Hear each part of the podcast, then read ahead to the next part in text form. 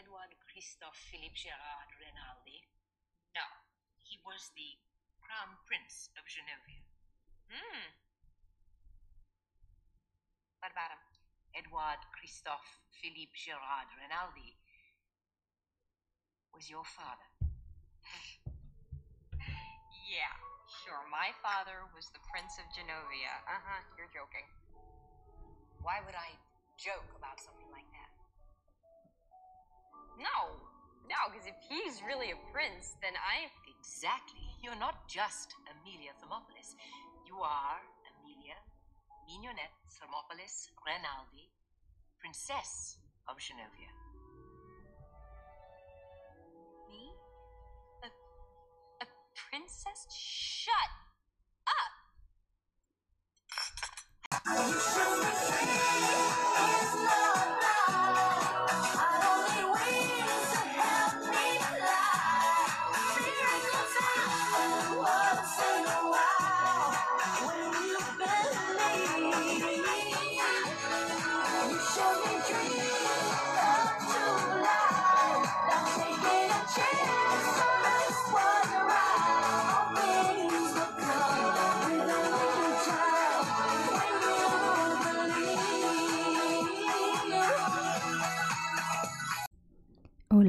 De podcast, soy Carino, Milionet Termópolis Renaldi, princesa de Genovia. Y hoy voy a estar yo sola porque Cococho, pues no es princesa de Genovia, entonces tiene que ir a trabajar toda la semana. Pero pues yo soy muy aburrida. Muy aburrida y yo no tengo temas súper intensos como Cococho para platicarles. Entonces les voy a spoilear. Bueno, no, no, no. No es spoiler, ya pasaron más de 10 años de que salió la película o la serie. Entonces les voy a spoilear, platicar sobre el Día de la Princesa. No sé por qué, no sé por qué este me llama la atención verla otra vez en estos días. Pero no sé, como que me gusta mucho esa película porque porque por la locación por la locación que tiene eh, me gusta como sentir la vibe de San Francisco. Aunque, dato curioso, el libro, en el libro, bueno, en el que está basada la película, originalmente eh, la locación o el lugar donde vivía la princesa era Nueva York, pero pues la película está ambientada en San Francisco. Entonces, empecemos. Pues el Día de la Princesa como la conocemos en México, que tiene el mismo título en inglés. Obviamente ya sabemos que en España le pusieron como las flipantes aventuras de... A ver, déjame buscarlo. Ah, Princesa por sorpresa en España. Es una película viejísima, viejísima, del 2000. What the fuck. Eh, pues ya todos la hemos visto en nuestros canales de confianza. Está protagonizada por Anne Hathaway y la muy famosa Julie Andrews. De hecho, otro fun fact de esta película es que pues Julie Andrews la conocemos pues por su personaje en Mary Poppins, que se grabó en el foro 2 de Disney. Y esta película, El Día de la Princesa, también se grabó en el foro 2 de Disney. Entonces, después de que se terminó esta grabación, eh, a ese foro se le renombró como el foro Julie Andrews. ¿Quién es Julie Andrews? Pues la reina Clarice, la abuela de Mia en este caso. Entonces, ¿de qué estamos hablando? Estamos hablando de una normie llamada Mia Dermopolis, que es súper ñoña y súper invisible y vive en San Francisco con su mamá. En la película, en realidad, pues dice que su padre ha muerto. En los libros, su padre tiene cáncer. Pero pues como que no quisimos meter en rollos. No queríamos terminar como Buzz Lightyear. Entonces, pues que los padres decidan cuándo le explican el cáncer a los niños, ¿verdad? Aunque sus compañeros se mueran de eso. Ok.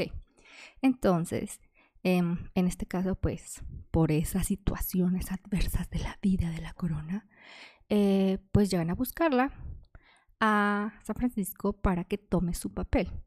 En teoría, Mia tenía una vida normal porque su madre así lo había decidido.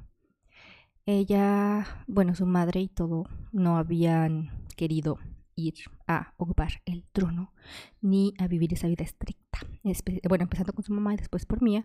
Entonces el Don se va bien campante porque qué hueva ser, pues, plebeyo. Entonces se va con la esperanza de, pues, volverse a, o sea, más bien de casarse con alguien más y dejar un heredero y una reina que sí puedan con el peso del trabajo. Pero pues no sucede y le pasan cosas malas por culero. Entonces pues tienen que regresar por Mía para que ocupe el trono. En este caso, en la película vemos que su abuela es la que le da la sorpresa e interrumpe su vida para darle pues la noticia y enseñarle a ser una princesa. Y pues está muy gracioso porque está súper sope. Es que yo creo que nos vemos reflejados como las personas que somos así, las que pedimos chicharrón en los restaurantes nice, cuando vemos cuando la quieren, pues, mover a ese mundo o que se comporte de acuerdo a ese mundo. Pero pues, sí, esa película es este muy interesante por eso. Porque pues vemos a una persona que quiere ser invisible, no quiere ser este pues famosa como todos los demás y pues la debemos pasar por todo eso. Además, pues está rodeada de gente normal que busca ah, pues obtener sus 15 minutos de fama. Entonces, pues cuando los se empiezan a buscar a Mía o la empieza a seguir la prensa, pues todos quieren aprovecharse de ella. Eso también es como una lección de vida porque se da cuenta quién la quería antes y después de que pues es famosa, porque cuando ya es famosa o ya tiene una posición de poder, pues mucha gente se quiere aprovechar de ella o tomar parte de eso que está viviendo ella, aunque era invisible literalmente para ellos antes. Entonces, vemos que hay muchas diferencias en el libro y la película. Por ejemplo, pues que el libro del padre y otra cosa que es así súper diferente es que la abuela de la película es súper nice, pues es Julie, que tiene su, su carita súper dulce, súper así, como es muy, pues es como una mujer dulce, digamos así, tiene esa personalidad hacia la pantalla. Entonces, eh, también la abuela tiene una como un comportamiento más cool, digámoslo así, porque en el libro es un poco más mm, bitch. Esos libros han sido como mi clara, mi clara manera de decir o de decirles que las portadas de los libros sí importan. Mm, este libro, eh, bueno, el libro en el que está basada la película, fue escrito por Meg Cabot y ella, de hecho, em, escribió 10 libros de esta saga. Son 10. Y pues sí, hay muchas diferencias, como ya les había platicado pero algo que pues he aprendido de estos libros y del book talk o como sea, es que la portada es importante. Estos libros, o sea, yo sé que van a ser buenos. Y, o sea, sé que son buenos porque he leído los dos primeros, pero me dan una hueva por las portadas que tienen. De hecho, me la pensé muchísimo para leer los dos. O sea, muchísimo. Porque, pues, las portadas son feísimas, feísimas, feísimas, de verdad. Son como dibujos, pero no, me no me alientan a leerlos. Mm, ¿Saben como cuál se me figura? No sé si vieron, bueno, es que es como una tendencia de ese año, que eran como libros con monitos feos, no sé cómo explicarlo. Mm, hay libros así de ese tipo que escriben alrededor de esos años, que todavía están muy famosos en las librerías, por ejemplo, el de los hombres son de Marte y las mujeres de Venus. No sé si han visto las portadas de esos libros, que son como de todo un color y luego son bonitos así como de palitos todos feos o, o el de a él no le gustas tanto. Todos como esos libros chistosos de autoridad que salieron en esa época. Este, tienen ese tipo de portadas. Pues sí, ya hemos visto que los títulos y las portadas en los libros se ponen de moda también. Y todos son iguales. Pero son feísimos, feísimos. Y, y por ejemplo, yo siento que es algo que sí se podría leer aún ahora o sea, como los libros que salen en BookTok y así, pero son feísimos. Y por ejemplo, todos los libros que vemos en BookTok son muy bonitos, aunque después puedas comprarlos y decir, ah, qué asco, o veas una reseña después muy negativa. Pero pues son libros que lucen en el librero, son libros que lucen en el video y pues están vendiendo, quieras o no. Y estos libros, pues eso les digo, o sea, los leí pues ya mucho después de la película, mucho después de los 2000. Entonces los veo Y, no, hueva, mil, o sea, feos. No sé, no sé cómo explicar. Este, perdón, es que me tengo que alejar porque hay una Amber mordiéndome la mano. Otra cosa que este toma como muy, pues mucha controversia es que pues en el libro se desarrolla más la personalidad de Mía y se acaba, eh, o sea, en teoría el libro de la princesa se termina cuando se convierte en reina.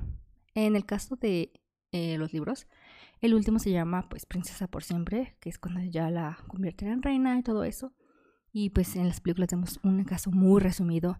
Y los fans de estos libros y los fans de estas actrices, de hecho, presionan demasiado, demasiado.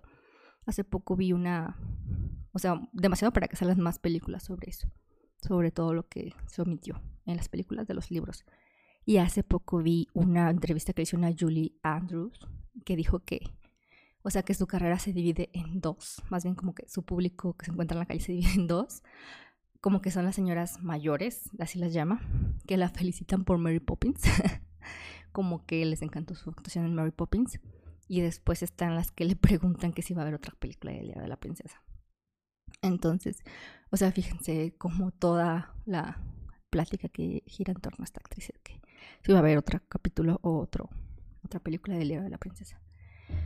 Y pues sí podría hacerlo fácilmente, porque estamos de acuerdo que los años no pasan por Anne, pero pues yo la veo muy difícil porque sí son temáticas como de los 2000, esas, ese tipo de películas. De hecho, como que después de esa se hizo una tendencia a ese tipo de películas de, ah, soy princesa y no lo sabía y cosas así. Pero pues ya ninguna fue como tan pegajosa, igual que pasó con las chick flicks de malas, después de chicas pesadas, que pues esa se volvió un clásico. Y ya las demás como que, pues ahí existiendo, nomás como queriendo agarrar las monedas de sobra que se generó de ese tipo de, pues, de hype en ese tipo de película. Lo mismo pasó con El Día de la Princesa. Después vimos muchas películas de Disney o de otras productoras sobre, pues, que princesas em, en protección, programas de protección y todo eso, ¿no? Un dato súper random que me di cuenta hace poco es de que eh, cuando están ya en la segunda película hablando sobre el mapa de Genovia y que donde se encuentra, porque ya se va a ir a vivir a Genovia después de todos estos años a iniciar su trabajo como princesa, vemos que Genovia es un país diminuto, diminuto entre la, bueno, más bien en la frontera o entre Francia y España. Y entonces nos dimos cuenta de algo. Andorra está ahí. O sea, Genovia existe, se llama Andorra podría ir ahí, no pagar impuestos y vivir como princesa, pero no, no lo haremos porque no somos el Rubius, así que continuamos con esto. algo que me genera mucho estrés de esta película es el personaje de Lily, la mejor amiga, que es súper intensa, o sea, sí es intensa en todos sus aspectos de la vida, de hecho vemos que está inscrita en muchos movimientos y pues cosas como más subversivas en la, a la sociedad o ante la sociedad como movimientos feministas, movimientos veganos o contra cosas que no le parecen y que tiene un podcast para quejarse como yo. Pero eh, pues vemos que eh, a ella la pintan como la persona que estuvo conmigo desde antes y que después este mm, pues toma ese papel de mejor amiga y es la que tiene el beneficio de em, vivir con ella todo lo que pasó después el camino de la princesa, no como todos los demás que solamente la siguieron después, ya cuando era famosa. Pero es un personaje súper irritable porque la pintan así en las siguientes películas, pero en la primera película es horrible. Porque de hecho, no, es como que, ah, sigo siendo Lily, sigo siendo tu amiga y yo te vi antes cuando no existía, sino que la odia. Le hace la vida imposible y de hecho la rechaza cuando se convierte parte de algo como más así más allá y le reclama cosas que ni siquiera son su culpa. Entonces, me estresa. Pero vemos pues ya que es un personaje muy, pues, necesario en la segunda película, cuando la quieren casar a fuerza. Y esa actriz, la actriz que hace Lily, ella pues dijo abiertamente que era lesbiana ah, entre la primera película y la segunda película. Y es un chiste súper Uh, no sé si se han fijado que en la segunda película, cuando llega a Genovia y le dan la sorpresa mía de que vino a visitarla, Lily literalmente sale del closet a darle la sorpresa a Mía. O sea, o sea, buen chiste, pero necesito que dejen de hacerlo. es un buen chiste. Es muy gracioso, pero necesito que dejen de hacerlo. o sea, no sé. No sé, ya después que lo pienso. Ah. En fin. Y este. Después vemos como. cuando vemos que a Mía la tienen que casar antes de tomar la corona porque no puede haber una reina soltera. Vemos a los diferentes candidatos, entre los que estaban el príncipe William con pelo, con pelo guapo. Pero, eh, bueno, eh, una de las cosas o de las quejas principales de los fans de la película es que no se quiso casar con el candidato, con el primer candidato, eh, porque pues le empezó a gustar el otro tipo, que era super mean, pero pues ya saben, ya saben cómo somos. Pero al final pues nos dan como algo de paz porque vemos que él también tenía una novia y solamente hizo eso para cumplir con Mía y porque Mía se lo había pedido, pues como tomando un papel, ¿no? Para el que él también estaba hecho o que su familia lo había educado para. Eh, entonces, ah, he visto muchos análisis de ese personaje que dicen que porque eh, que lo hace tan perfecto si es una persona como muy plana, no plana pues, sino que no, no es tan explosivo, no muestra tantas emociones, no muestra mucho de él, pero aún así como que le encanta a la gente y es como por eso el odio de que Mia no se haya quedado con él. Entonces, el análisis de este personaje, eh, casi todos terminan en la conclusión de que eh, él es así como súper perfecto o lo que lo hace tan especial, aunque no hable tanto, es que se fija en los detalles. Es muy detallista, es muy observador. Porque, por ejemplo, todos sabemos que Mia es súper torpe y cuando Mia hace algo es sin querer, él como que le tapa el error. Hace parecer como, o sea, se fija en todo lo que está haciendo mal, lo que está haciendo bien. Y él hace como lo mismo o le hace como segunda, no sé, como que como que tiene cubierta su, o sea, como que la respalda como su barrio, ¿sí me explico? Para que ella quede en un mejor papel. Entonces, para poder hacer eso, las personas tienen que ser muy observadoras y fijarse en detalles y cosas así. Y es por eso que, o sea, como que le da esa personalidad tan importante o ese, esas cualidades tan marcadas al personaje, aunque ni siquiera hable muchas veces. Que es como... Eh, observador, detallista y pues, ¿cómo decirlo?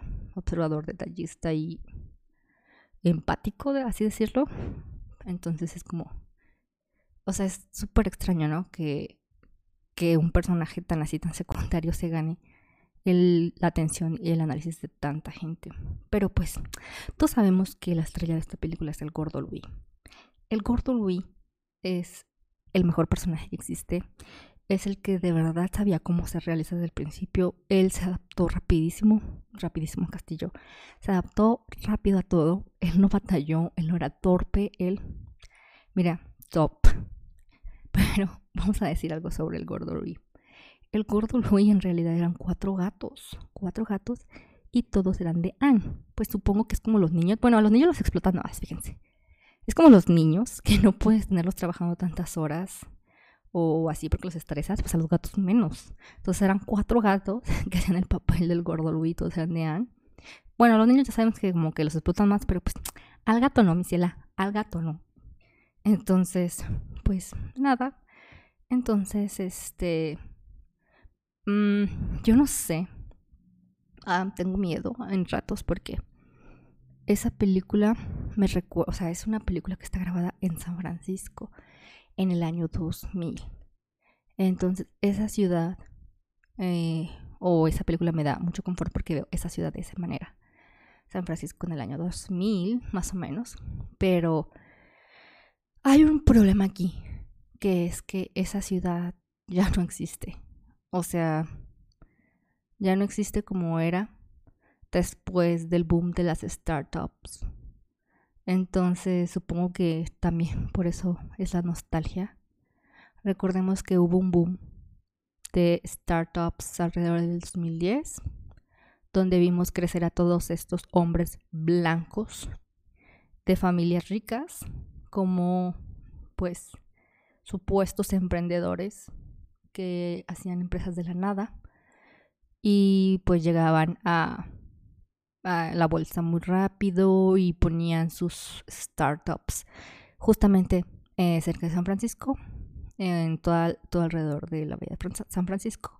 Y desplazaron a muchas personas locales, desplazaron todo lo que era, pues, el San Francisco que conocíamos antes, los bares, los lugares seguros, los antros, todo eso que conocíamos, hasta los antros de vampiros, no sé si se acuerdan. Todo eso se desplazó. Mm, también mucha gente que se dedicaba al arte se tuvo que ir de ahí. Muchas propiedades también se vendieron porque, pues ya saben, empezaron a hacer departamentos para los trabajadores que venían de todas partes.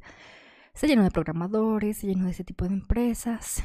Y pues tal vez es esta parte que me gusta de esa película, pues la nostalgia de que esa ciudad ya no existe como tal. O sea, sí hay partes que se, sean iguales, son, iguales, son iguales, se ven iguales, porque pues son parte de, pues, de todo, ¿no? Los tramillas y todo eso. Pero pues no sé cómo explicar, pues el, la vibra cambia, o sea, eh, la gente que se mueve ahí cambia. Ahora estamos viendo estos, estos adultos que trabajan con datos, que, o sea, lo que era arte se desplazó, estos adultos de casi 40, 50 años viviendo como jóvenes, mmm, con un estilo de vida diferente, digámoslo así, a lo que era antes.